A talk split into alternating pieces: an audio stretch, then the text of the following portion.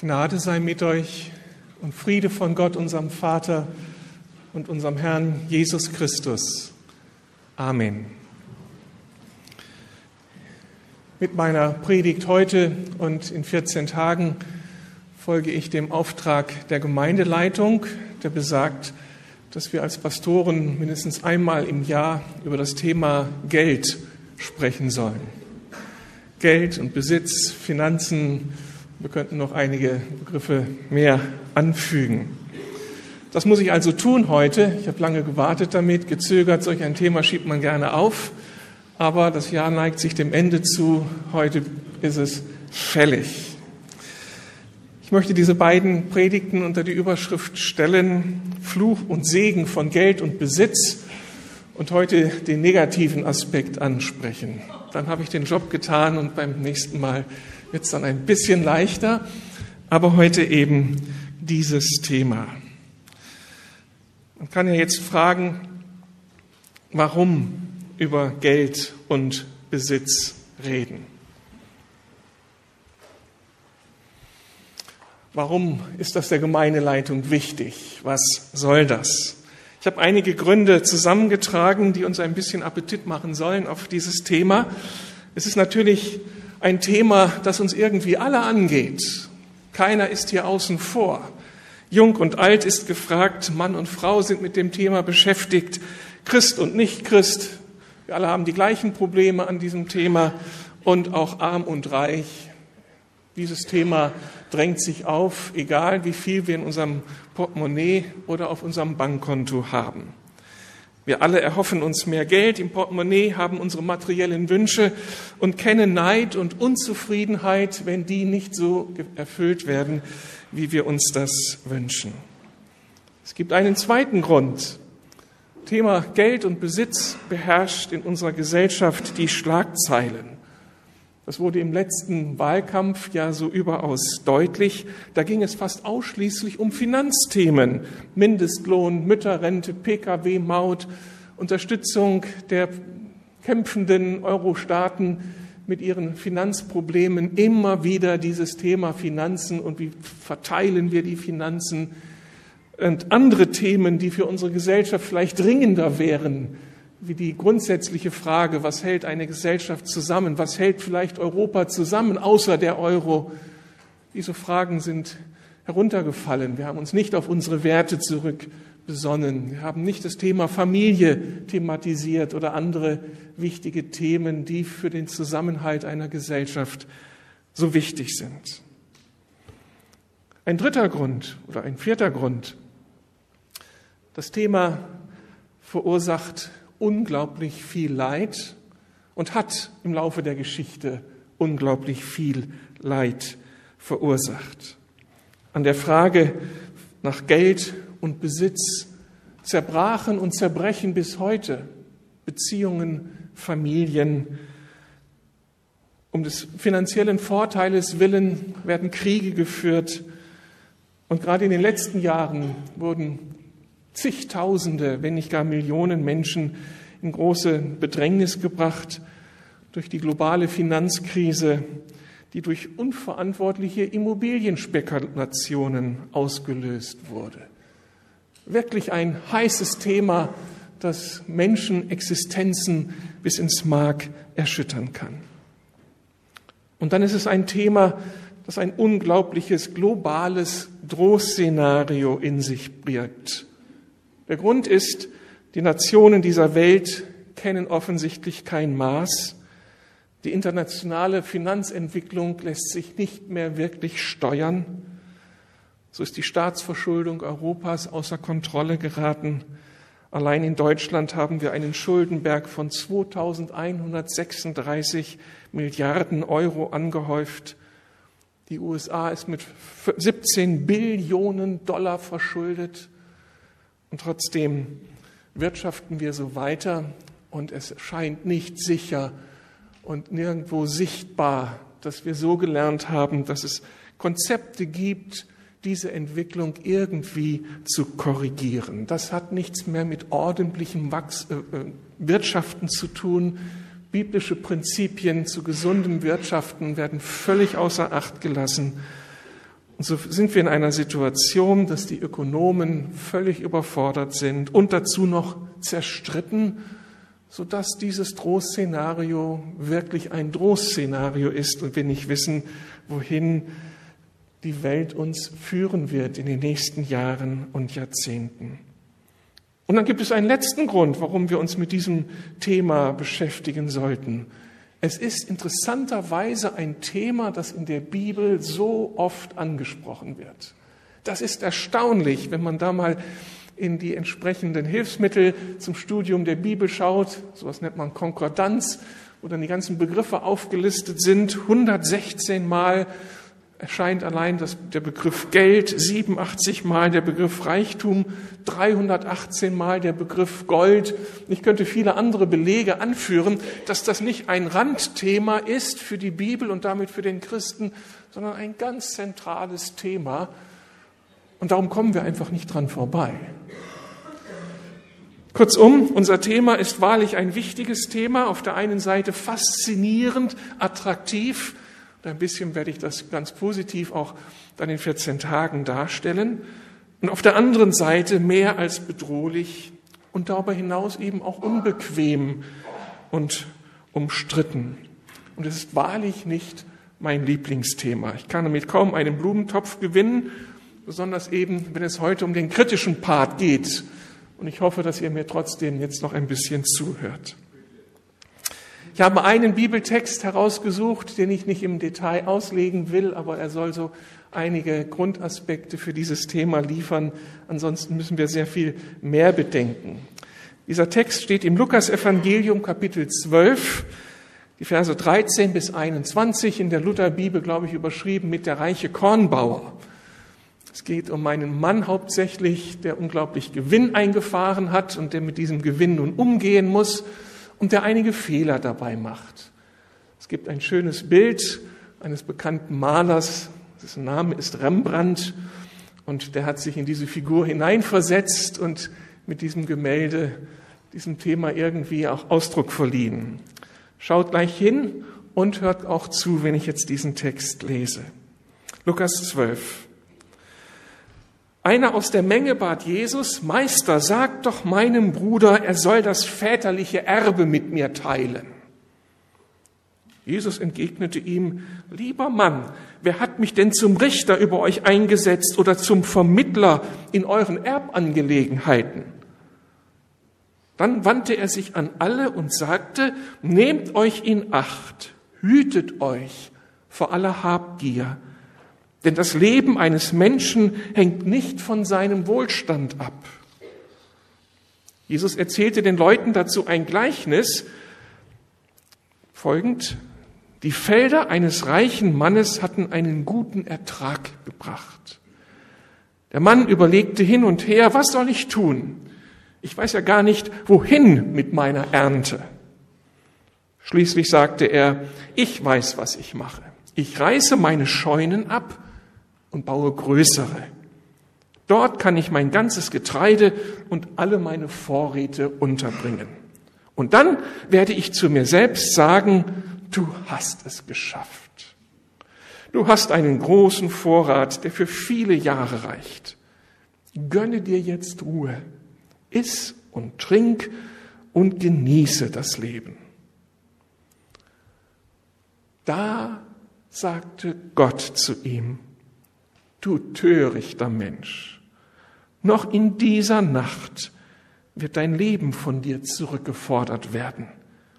Wem wird dann das gehören, was du dir angehäuft hast?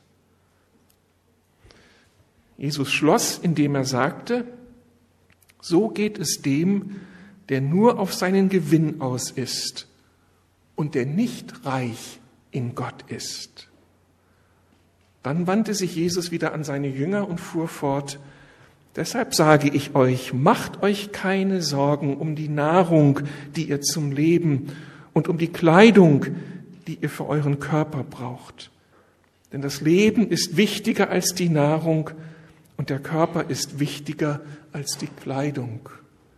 Und in den folgenden Versen wird dann deutlich, dass Gott für unser Leben Verantwortung trägt und sich um uns sorgt. Soweit Gottes Wort. Ich möchte beten, dass uns dieser Text irgendwie hilft, verantwortlich mit diesem Thema umzugehen. Danke, Herr, dass dein Wort so alle Aspekte unseres Alltags, unseres persönlichen Lebens umfasst und dass du auch so viel Hilfreiches zu sagen hast zu diesem Thema Geld und Besitz. Was du hier zu sagen hast, soll uns in Freiheit hineinführen und zu wahrem Glück verhelfen. Danke, dass du nicht ein kleinkarierter Gott bist, sondern der Gott des Lebens und der Gott der Fülle. Hilf uns jetzt, deinen Gedanken auf die Spur zu kommen, heute und dann auch in 14 Tagen. Amen. Unser Text deckt tatsächlich ganz schnell einige Abgründe auf, die sich beim Thema Geld und Besitz auftun. Das war damals so, das ist heute so, das wird morgen so sein. Der erste Gedanke ist gleich am Anfang des Textes aufgelistet. Geld kann Beziehungen zerstören und Familien entzweien. Unser Text beginnt mit einem Familiendrama. Ein junger Mann kommt zu Jesus und bittet ihm, Meister, sag doch meinem Bruder, dass er das väterliche Erbe mit mir teilt. Was war geschehen? Der Vater war gestorben, hatte das Geld nun seinen Kindern vermacht und der älteste Bruder war eingesetzt dafür, das war Teil der Kultur damals, jetzt dieses Geld zu verwalten und es an die Geschwister mit zu verteilen. Dabei gehörte ihm, dem Ältesten, immer das Doppelte als all den anderen Geschwistern. Und was geschieht in dieser Geschichte hier, in dieser Situation? Der ältere Bruder nimmt das Erbe an sich und behält alles für sich und teilt es nicht auf, gibt den anderen nicht das, was ihnen rechtlich zustört, zuge, zusteht. Und damit haben wir ein Problem zu lösen. Die Einheit, die Harmonie der Familie ist aufs tiefste zerstört, die Existenz der anderen ist bedroht und natürlich soll in diesem Konflikt Gerechtigkeit hergestellt werden. Geld kann Beziehungen zerstören.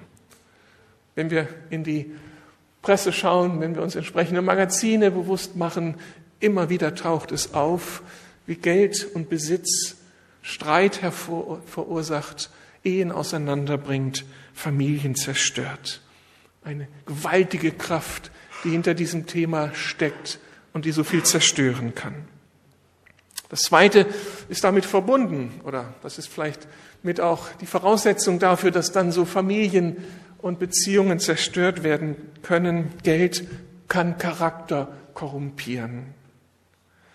Es gab diese Woche eine Schlagzeile in der Presse, die Deutschen verachten die Elite, weil die immer häufiger durch Finanzskandale auffalle. Da wurde dann Uli Hoeneß zitiert mit den Millionen, die er an Steuerhinterziehungen äh, betrieben hat. Karl-Heinz Rummenigge, ein wahrlich betuchter Mann, der Uhren schmuggelt, wenn er aus dem Ausland nach Deutschland kommt. Bischof Thebats von Elst, der bei seinem wunderbaren Ausbau der Residenz irgendwie kein Maß kannte und dort über 30 Millionen Euro investierte. Einige wenige Namen dieser Woche, die sofort deutlich machen, die Reichen unserer Zeit haben ein Problem und sind gefährdet an dieser Stelle. Trotz des vielen Geldes, das sie verdienen, auf unlautere Art und Weise immer mehr zu verdienen. Ich empfinde nur, dass die Aufgeregtheit über die Eliten unseres Landes irgendwie nicht nachvollziehbar ist und die Sachen auf den Kopf stellen. Denn unsere Reaktion auf das Versagen der Eliten ist nicht weniger problematisch. Wer nämlich mit Fingern auf andere zeigt, zeigt gleichzeitig mit drei Fingern auf sich selbst zurück. Ist die Nicht-Elite unseres Landes so viel besser als die Elite? Gibt es beim kleinen Mann keine Korruption, Schwarzarbeit, Steuerhinterziehung, Vorteilsnahme, Betrug am Arbeitsplatz? Das betrifft doch nicht nur die, die viel haben. Und seit wann muss der kleine Mann, müssen wir erst dann moralisch handeln, wenn die Reichen dieses Landes wirklich Vorbilder sind? Wir sind gefragt, ob wir wenig oder viel haben, vorbildlich mit Geld und Besitz umzugehen. Hier deckt das christliche Menschenbild schonungslos die Realitäten des menschlichen Herzens auf. Es ist unser Herz, das an dieser Stelle gefragt ist. Und da kommt heraus, dass ohne Gott, ohne den Heiligen Geist, unser Herz ziemlich, ziemlich verkümmert ist. Unsere inneren Werte, das, was uns innerlich antreibt. Und da sitzen wir alle im gleichen Boot und leben diesen Hang zur Selbstbereicherung und Selbstverwirklichung, egal ob wir viel oder weniger haben. Wir alle haben ein Problem und brauchen grundsätzlich Hilfe. Es stimmt einfach, Geld kann Charakter korrumpieren. In unserer Geschichte dieser Bruder, dieser ältere Bruder, alles vergisst, was er gelernt hat, was eigentlich gang und gäbe ist und sein eigenes Ding macht. Oder der reiche Kornbauer, der nur seine eigenen Interessen sieht und um sich herum gar nichts wahrnimmt, nur seine persönliche, seine persönlichen Vorteile sucht und sich Zukunft sichern möchte. Was um ihn herum geschieht, dafür hat er keinen Blick. Ein dritter Aspekt unseres Textes. Geld kann falsche Sicherheiten vortäuschen. Der reiche Kornbauer wollte sich seine Zukunft sichern und hat dabei seine Rechnung ohne Gott gemacht. Gott ist es eben, der über die Länge unseres Lebens verfügt. Und was nutzen da die Millionen auf dem Konto, wenn der Körper nicht mehr mitmacht? Und was nutzen Aktienpakete und Immobilien, wenn der Sensenmann an die Tür klopft und es irgendwie dran ist, Abschied zu nehmen? von diesem Leben. Das ist ja hier die Realität. Und dann gilt, dass das letzte Hemd keine Taschen hat und ich nichts mitnehmen kann, was mir dann irgendwie in der jenseitigen Welt Vorteile verschaffen könnte. Wenn wir also an Zukunftssicherung denken, dann geht es nicht nur darum, eine materielle Zukunft vor Augen zu haben, sondern viel wichtiger, es geht darum zu fragen, was kommt denn nach dem Tod? Wie sieht denn das aus, das Leben nach dem Tod? Und wie finde ich hinein in diese Welt, die Gott dann für uns kreiert? Wie schaffe ich es zu einem Leben in der Ewigkeit mit Gott zu kommen? Wie komme ich in den Himmel? Wie komme ich zu einer versöhnten Beziehung mit ihm? Das sind dann auf einmal die relevanten Fragen. Und angesichts dieser Fragen ist die Frage nach der materiellen Sicherheit für ein Leben in dieser Welt eine ganz unbedeutende Frage. Die andere Frage wiegt so viel mehr. Und hier kann uns Geld in falsche Sicherheiten hineinführen, wenn die Kernfrage nicht beantwortet ist. Wie komme ich in die Ewigkeit, in das neue Leben, das Gott für uns vorbereitet hat? Ein letzter Aspekt vielleicht. Geld kann dann schnell zum Fallstrick werden. In unserem Text wird deutlich, dass Gott eines Tages Rechenschaft von uns fordert. Und dass er uns einmal fragen wird, was hast du mit dem gemacht, was ich dir anvertraut habe? Es kommt der Tag, an dem wir vor ihm Rechenschaft ablegen müssen. Das ist eine ganz, ganz unbequeme Aussicht, aber tiefste Grundüberzeugung der Bibel. Und Grundüberzeugung der Bibel ist auch, dass Gott sich angesichts dieser Frage einmal nicht bestechen lassen wird. Dann nützt mir das ganze Geld nicht, meine ganzen Milliarden nicht. Er lässt sich nicht bestechen. Und diese Frage wird ernst gemeint sein. Was hast du mit den dir anvertrauten Ressourcen angestellt? Hast du sie im Sinne Gottes verwaltet oder hast du deine eigenen Ziele verfolgt? Warst du nur beschäftigt mit der Einrichtung deines Lebens oder hattest du auch Zeit für ihn? Wie hast du das dir anvertraute Gut investiert? Die erste Erinnerung, die ich an Finanzen in meinem Leben habe, ist die Erinnerung daran, dass ich als Fünfjähriger von meinen Eltern 20 Pfennig in die Hand gedrückt bekam und damit in den Kindergottesdienst ging, in die Landeskirche nicht weit von der Wohnung, in der wir damals wohnten. Und ich trug dieses Geld in meiner Tasche. Und als der Klingelbeutel an mir vorbeiging, wanderte das Geld nicht in diesen Klingelbeutel, sondern ging mit mir nach Hause zurück und ging mit mir zu einem Kiosk, nicht weit an diesem Haus gelegen. Und da gab es diese wunderbar schmeckenden Bonbons.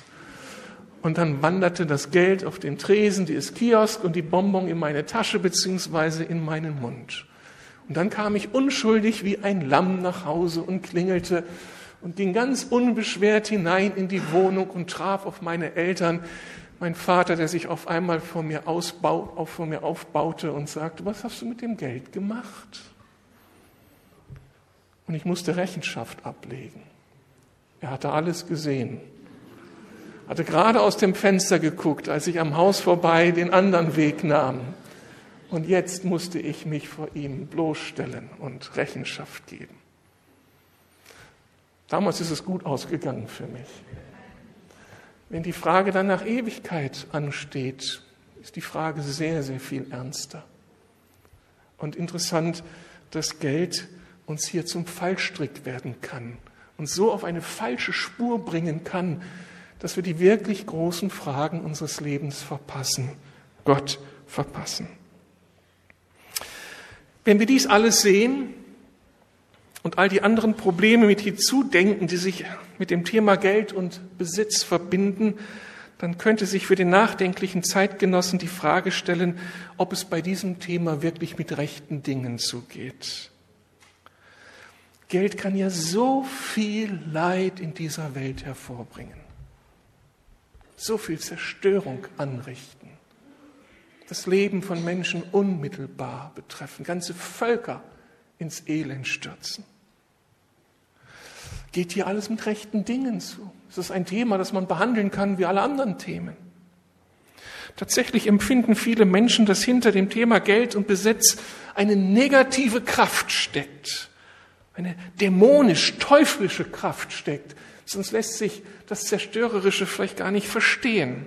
Eine Kraft, die den Menschen verführen will, verführen zu Gier, zur Maßlosigkeit, zur Rücksichtslosigkeit, dass man halt auch locker über Leichen gehen kann.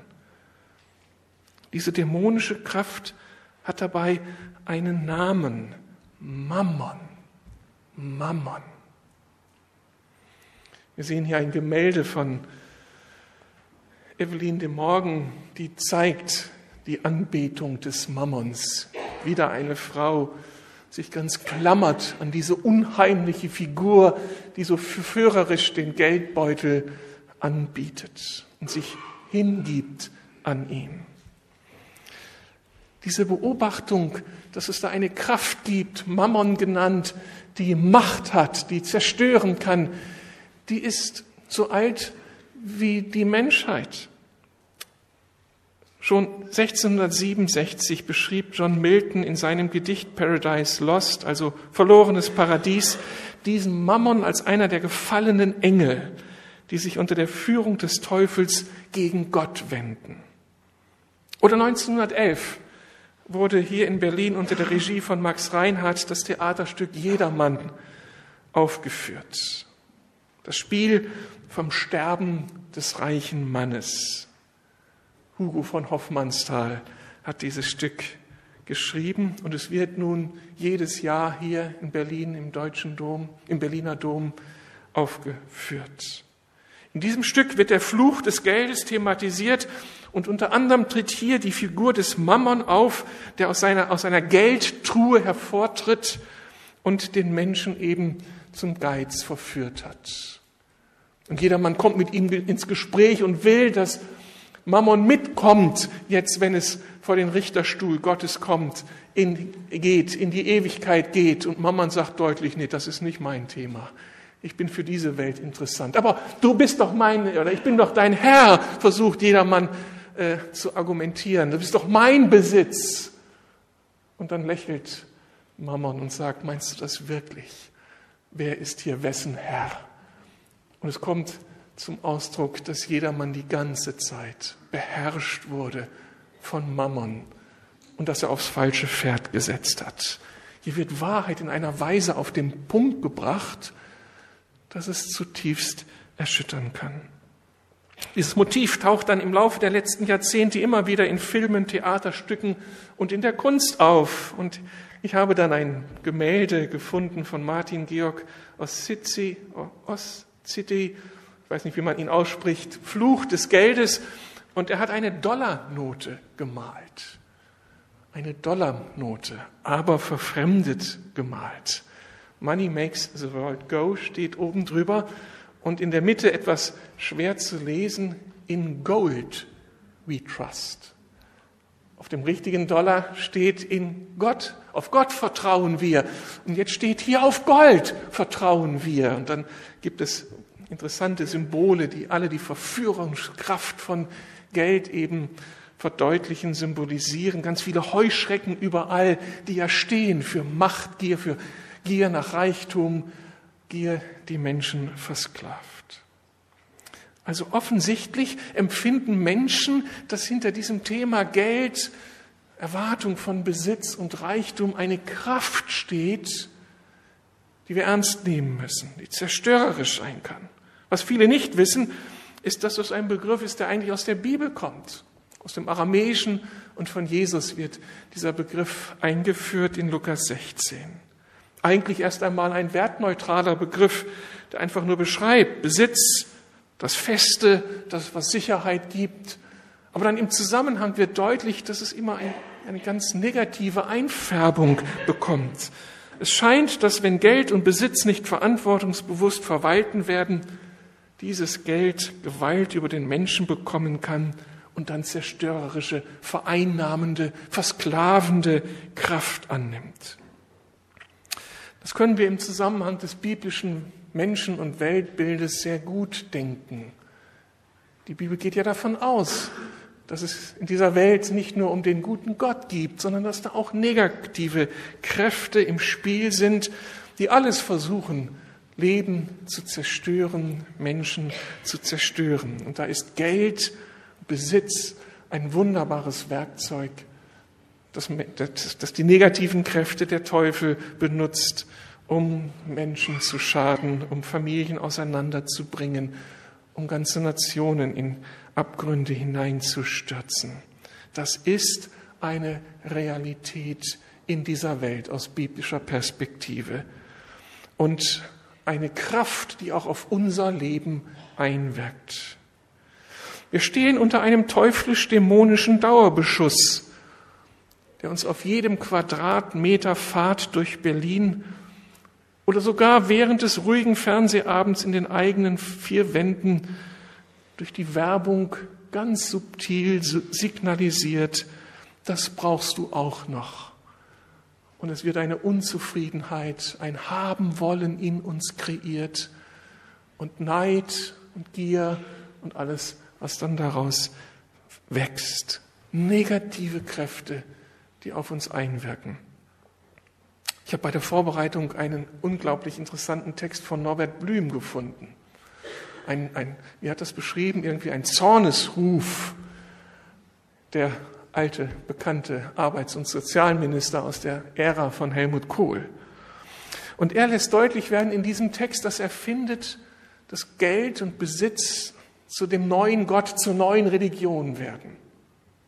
Der neue Gott heißt Mammon, das ist der Begriff, den er benutzt, der sich anschickt, die Welt zu verschlingen. Die für ihn tätigen Priester, das sind die Finanzmanager, die gestreiftes tragen und sich im Fitnessstudio kasteien. Ihre Kathedralen sind gläserne Bankhäuser, die höher sind als die alten Kirchtürme. Die Gläubigen, das sind die Vorteilssucher, vom Schnäppchenjäger bis zum Großspekulanten. Und in ihrem Evangelium geht es nicht um Schuld und Erlösung, sondern um Schulden und Erlös. Würde euch gerne diesen ganzen Text lesen, er ist so augenöffnend. Und Norbert Blüm fängt diesen Text an, indem er sagt, ich bin auf meine alten Tage ein Atheist geworden. Ich entsage mit allen meinen Kräften diesem Gott Mammon. Ein unglaublich augenöffnender Text und eine Grundentscheidung, die dieser Mann trifft, wenn er sie hoffentlich dann auch in seinem Leben wirklich trifft, die vorbildlich ist. Es geht um etwas bei diesem Thema. Frage darum, wie können wir es besser machen als der reiche Kornbauer, der offensichtlich dem Mammon auf den Leim gegangen ist. Erste Antwort, ich glaube, wir müssen wirklich begreifen, dass wir selbst gefährdet sind, dass das eben nicht das Problem der Elite unseres Landes ist, auf die man so leicht mit dem Finger verweisen kann. Es ist mein Thema. Und ich würde behaupten, ganz bestimmt auch dein Thema. Das Dokumentieren unsere Ängste und Sorgen um unser Auskommen. Und wer hat sie nicht, wenn die Rente so unsicher ist? Das macht doch was mit uns. Wie viel macht es mit uns? Wie viel macht die Frage nach dem materiellen Auskommen mit mir? Und wie sehr habe ich dann die Neigung zu raffen und mir meine eigene Sicherheit hier zu bauen? Dass wir von diesem Thema bedroht sind, das zeigen unsere Konsumwünsche, die ja eigentlich nie aufhören. Es fängt ja immer wieder von vorne an. Jetzt habe ich das, was ich so lange mir erhofft habe, aber es hat sich immer noch keine Zufriedenheit eingestellt. Der nächste Wunsch steht schon irgendwie in meinem Herzen ganz groß geschrieben.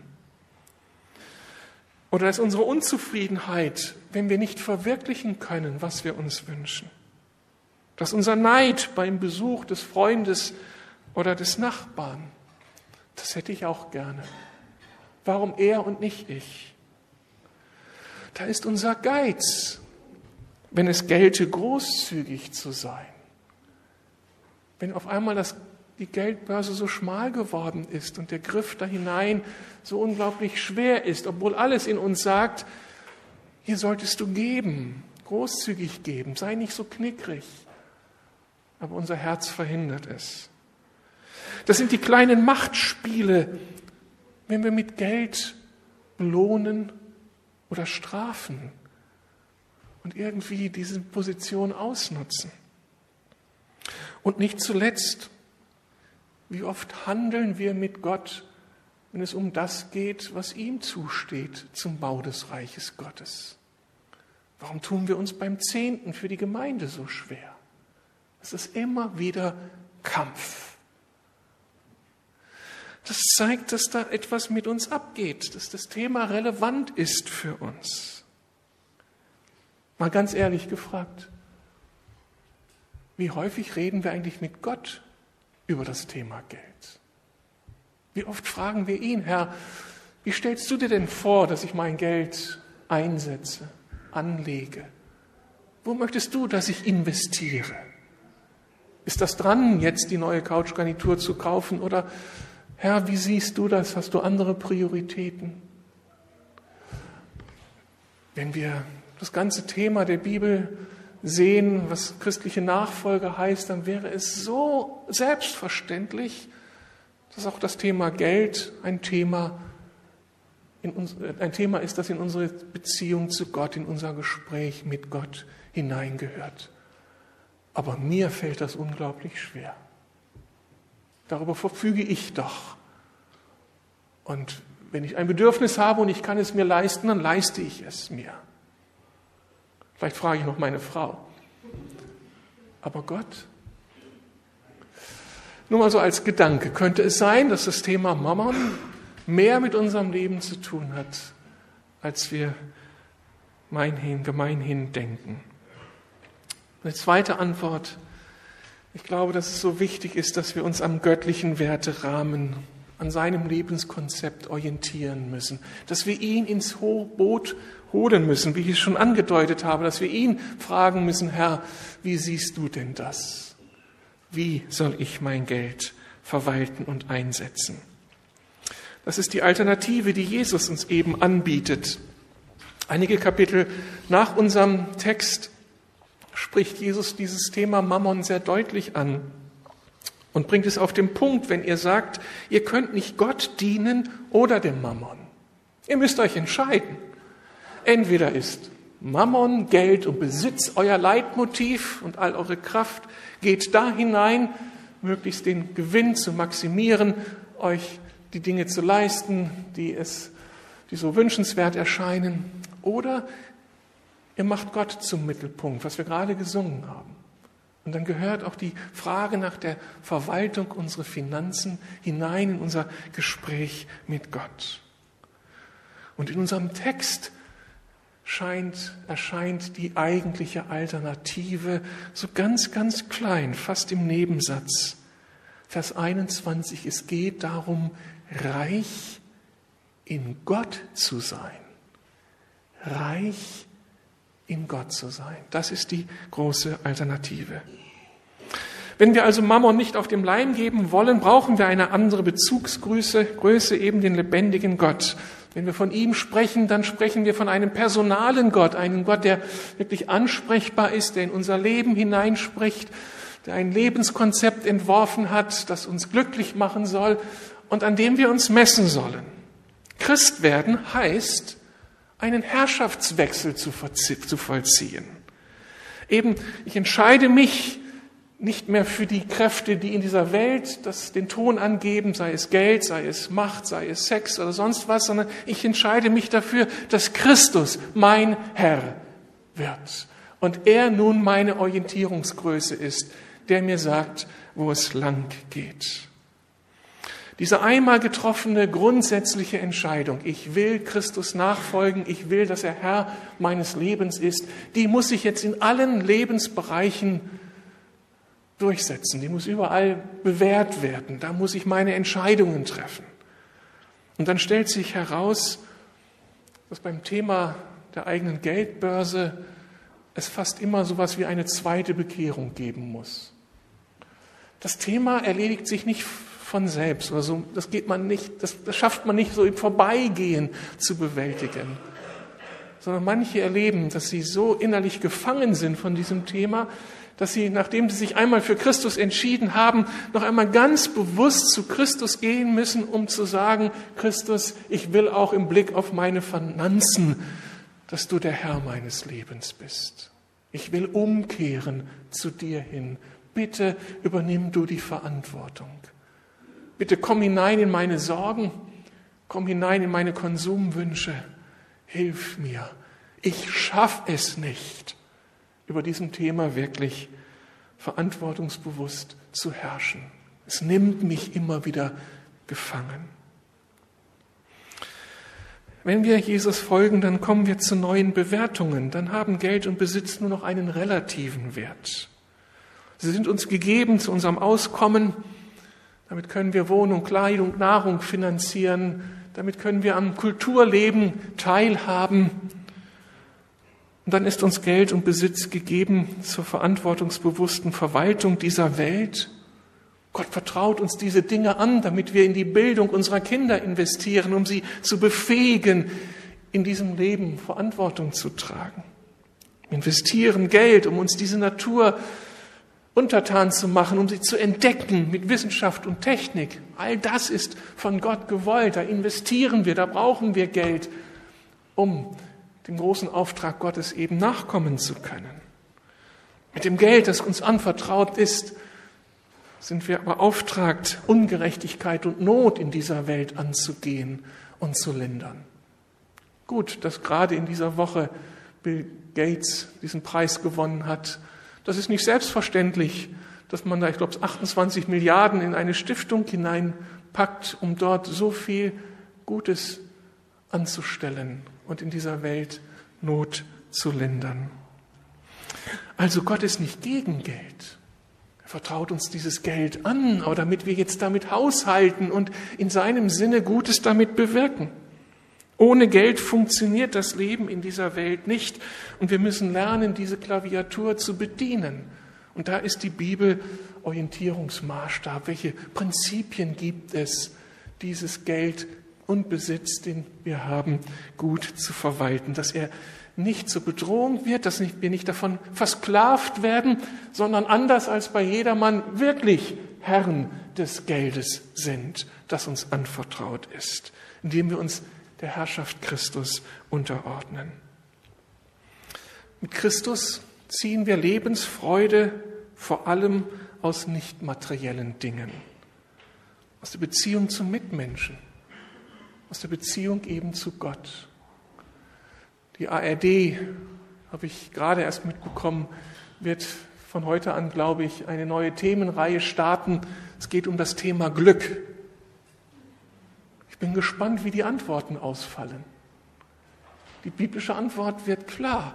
Glück erschließt sich uns in den Beziehungen, die Gott uns ermöglicht. Mit Freunden, mit Familie, mit Gemeinde. Übrigens eine Entdeckung, die schon ein anderer interessanter Mann gemacht hat. Von Karl Marx heißt es, er hat den Satz geprägt, der wirkliche Reichtum eines Menschen ist der Reichtum seiner wirklichen Beziehungen. Also der Mann hat auch was Richtiges begriffen. Davon können wir lernen. Beziehungen wichtiger als Geld und Besitz, wenn es um unser Lebensglück geht. Darum ist Großzügigkeit, die Bereitschaft, in andere zu investieren, darum ist Teilen, darum ist Gastfreundschaft ein so wichtiges Thema in der Bibel. Lebensfreude erschließt sich, indem wir einander entdecken und füreinander Sorge tragen. Und damit verbindet sich dann auch eine Lebensaufgabe. Die Lebensaufgabe ist eben dann nicht mehr die Maximierung unseres Lebensstandards, sondern die Unterstützung des Reiches Gottes, mit Gott Geschichte zu schreiben in dieser Welt.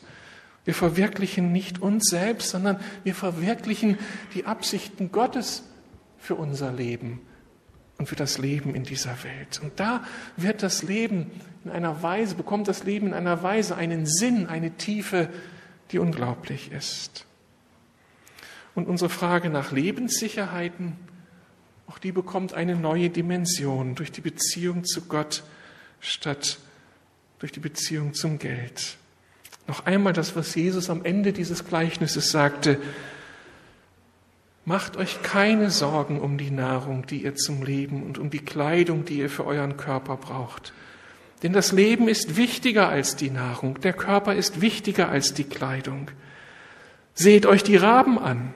Sie säen nicht, sie ernten nicht, sie haben weder Vorratskammern noch Scheunen, und Gott ernährt sie doch. Und ihr seid viel mehr wert als die Vögel. Gott sorgt für uns. Und das werden wir uns beim nächsten Mal noch anschauen, wie befreiend es ist, mit Gott in die Zukunft zu gehen. Die letzte Antwort, eine der stärksten Waffen gegen Mammon, ist die Dankbarkeit.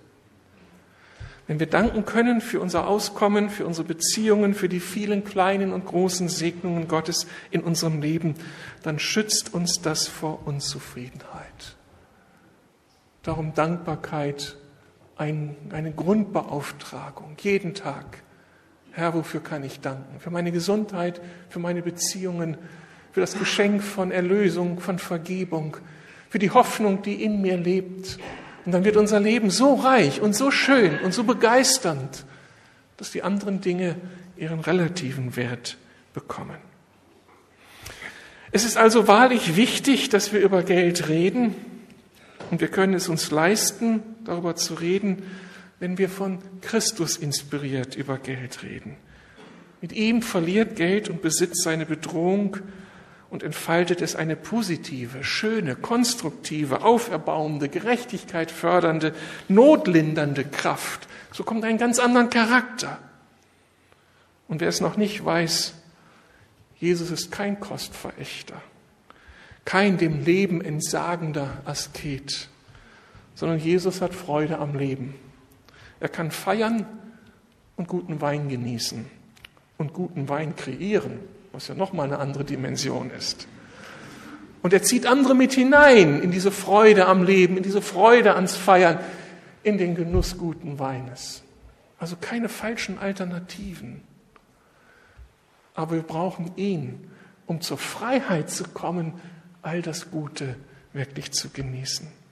Und mehr. Nur er kann uns vor den dämonischen Kräften des Mammons und vor der Konsumversklavung bewahren. Nur er kann uns die Weisheit und Kraft erschließen, gute Haushalter unserer Ressourcen zu werden. Nur er ist der Garant für eine materielle Zukunft. Er schließt uns die Tür zur Welt Gottes auf. Und er sorgt für Gerechtigkeit, für die Überwindung von Armut und Hunger in einem globalen Sinn in seiner neuen Welt. Es ist gut, über das Thema zu reden, wenn wir mit Jesus über dieses Thema reden. Dann wird es rund und kraftvoll und dann erschließt sich uns wahrlich Zukunft. Amen. Ich möchte beten. Ich möchte Jesus um eines bitten. Und dann ergreife es, wenn du denkst, dass es auch dein Leben betrifft.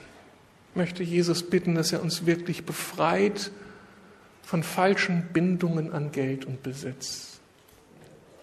Dass er uns befreit zu einem Leben wirklich in der Freiheit, die nur er möglich macht. Herr, es ist ein unbequemes Thema, das wirklich ans Eingemachte geht.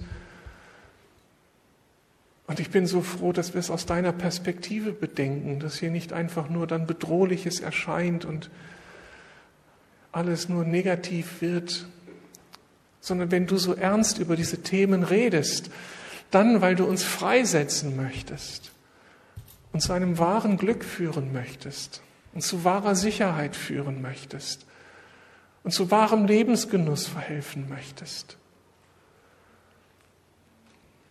Herr, die meisten von uns haben sich für dich entschieden und haben diesen Herrschaftswechsel vollzogen. Aber du siehst, wie schwer es ist, diesen Herrschaftswechsel auch im Blick auf unser Portemonnaie zu vollziehen.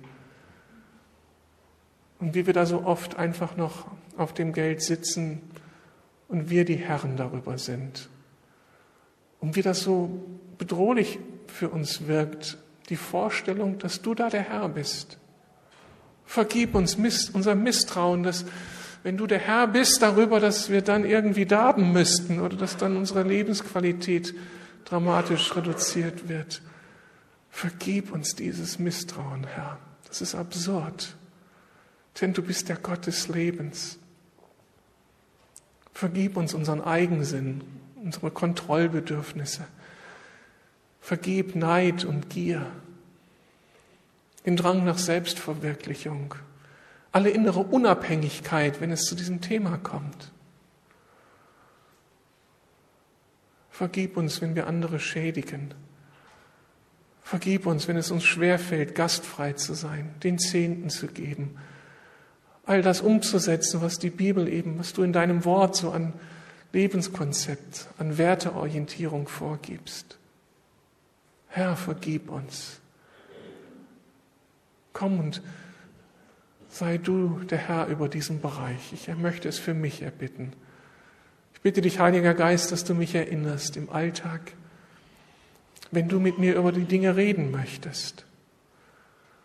Ich danke dir, Heiliger Geist, dass du unser Herz erneuert hast, dass da etwas Neues in uns tickt, dein Pulsschlag. Und ich möchte, dass er auch durchdringt zu diesem Bereich meines Lebens. Hilf uns als Gemeinde, dass wir nicht von diesen Fragen beherrscht werden, sondern dass wir mit dir herrschen und uns Geld und Besitz untertan machen, damit letztlich deine großen Ziele gefördert werden. Bitte lass uns dieses Thema mitnehmen in die nächste Woche und so lange mit dir bedenken, bis wir in diese Freiheit hineinkommen und in diese Freude. Danke, du meinst es gut. Danke für dieses Thema und dein Werben um uns. Amen. Wir wollen ein Schlusslied singen und dabei die Kollektenbeutel herumgeben lassen. Lasst euch dabei nicht vom Mammon diktieren, sondern vom guten Geist Gottes.